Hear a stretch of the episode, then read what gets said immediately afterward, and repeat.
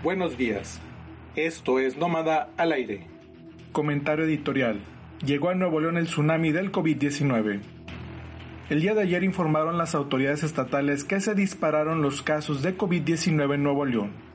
Y es que en solo 24 horas se registraron 165 nuevos contagios, una cantidad que rompe y por mucho con la tendencia que se venía presentando en la entidad. De esta manera, la situación de la pandemia en Nuevo León ya comenzó a agravarse, ya llegando el tsunami como dijo metafóricamente hablando el secretario de Salud, Manuel de la O, refiriéndose al aumento sustancial de casos. Obviamente, las medidas de prevención y de control serán más estrictas, más aún habiendo un amplio sector de la población que se niega a acatar las medidas establecidas de aislamiento social y sana distancia. Ojalá que la población haga caso y podamos así evitar un escenario crítico. Noticias. Noticias nacionales. Son ya más de mil muertos por coronavirus en México. Se elevó a 1069 el número de fallecimientos por COVID-19 en México, informó anoche el subsecretario de Salud, Hugo López Gatel. De igual forma, el número de casos confirmados aumentó a 11.633 casos, de los cuales 4.127 están activos.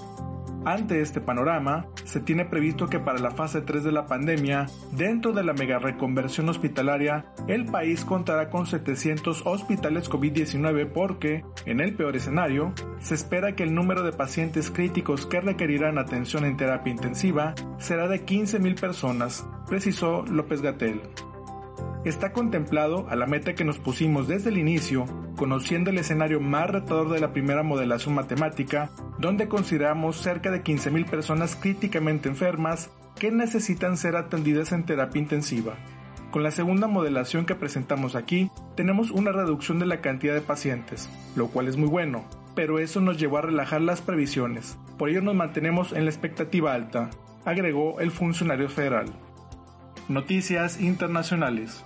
Estados Unidos se acerca a los 50.000 muertos por COVID-19. El coronavirus ha dejado cerca de 50.000 muertes en Estados Unidos, luego de que se registraron 3.176 decesos adicionales en una de las jornadas más letales, según el conteo de la Universidad Johns Hopkins. Las muertes, registradas en las últimas 24 horas hasta las 20.30 horas locales de ayer, eleva el balance en Estados Unidos a un total de 49.759 fallecidos, según los datos proporcionados por la universidad. Esto se da a pesar de las medidas impuestas por el gobierno estadounidense y de la alta capacidad del sistema de salud de ese país. Cabe señalar que a pesar de esta situación, en Estados Unidos hay numerosas protestas ciudadanas para que se termine con el proceso de cuarentena y volver a la normalidad de actividades. Noticias locales. Aplicarían hoy no circula en Nuevo León ante la pandemia.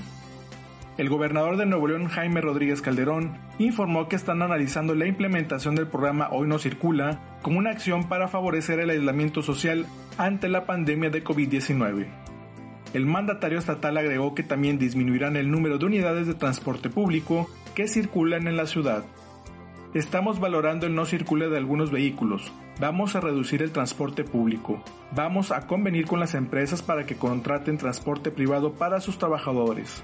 Didi, Uber y otras plataformas nos ofrecieron viajes gratuitos para médicos, enfermeros y el personal de salud, y los pusimos a disposición de directores de hospitales COVID-19, explicó el gobernador.